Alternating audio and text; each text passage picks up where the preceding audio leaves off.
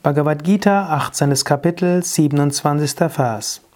Ragi Karma Pala Prepsur Lobdho Himsatma Ko Shuchihi Harsha Shokanvita Karta Raja Saparikirtitaha Leidenschaftlich nach dem Ertrag der Handlungen verlangend, gierig, auch grausam unrein und getrieben von Freude und Sorge. Wer so handelt, wird Rajasik leidenschaftlich genannt. Also ein Mensch, der sehr Rajasik ist, der verlangt ständig nach Ertrag der Handlungen. Er will ständig Anerkennung haben, ständig Belohnung haben, ständig sehen, dass es ihm etwas bringt. Und er ist auch nie zufrieden mit dem, was er hat. Hm? Er will immer mehr haben, gierig. Wenn das eine erreicht ist, das nächste. Und ist das erreicht, das nächste.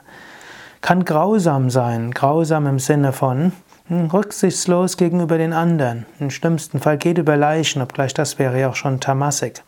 Aber eben ohne die Gefühle anderer zu beachten, ohne die Grenzen der anderen beachtet. Unrein, also auch durchaus unethische Mittel hm, dort nutzen, um das zu bekommen, was man braucht.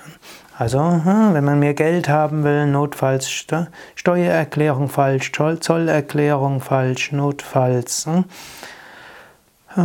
so vieles. Hm, falsche Angaben machen, falsche Behauptungen machen, falsche Werbung machen, falsche Stundenzahl berechnen und so weiter. Das geht schon sehr ins Tamassige hinein, aber weil es eben aus Gier und Getriebenheit ist, könnte man es noch als Rajasik bezeichnen. Und dann getrieben, mal geht was gut und man freut sich, mal geht was schief, ist, man macht man sich wieder Sorge. Man hat irgendwo Bedenken, oh, jetzt geht alles wieder schief. Ah, das könnte ich noch erreichen. Oh. Also, wer so handelt, wird Rajasik genannt. Vermeide diese Fallen. Hm?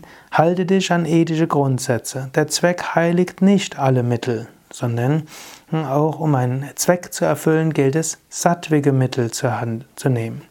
Und behalte das seelische Gleichgewicht, auch wenn Dinge gut gehen, auch wenn Dinge schief gehen. Und tue nicht etwas nur deshalb, weil Gier danach kommt, sondern weil du damit Gutes bewirken willst.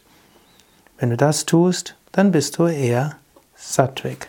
Aber Swami Shivananda sagt immer wieder, scrutinize your motives. Das heißt, analysiere deine Motive. Schaue immer wieder, wo stellt sich wieder etwas Rajas ein und wie kannst du dieses Rajas ne, etwas begrenzen. Wie kannst du es sattwiger machen? So überlege einen Moment, in dem, was du gerade tust oder getan hast oder tun wirst, wo ist vielleicht die Gefahr des Rajas? Und wo könntest du dieses Rajas reduzieren und mehr mit Sattva anfüllen?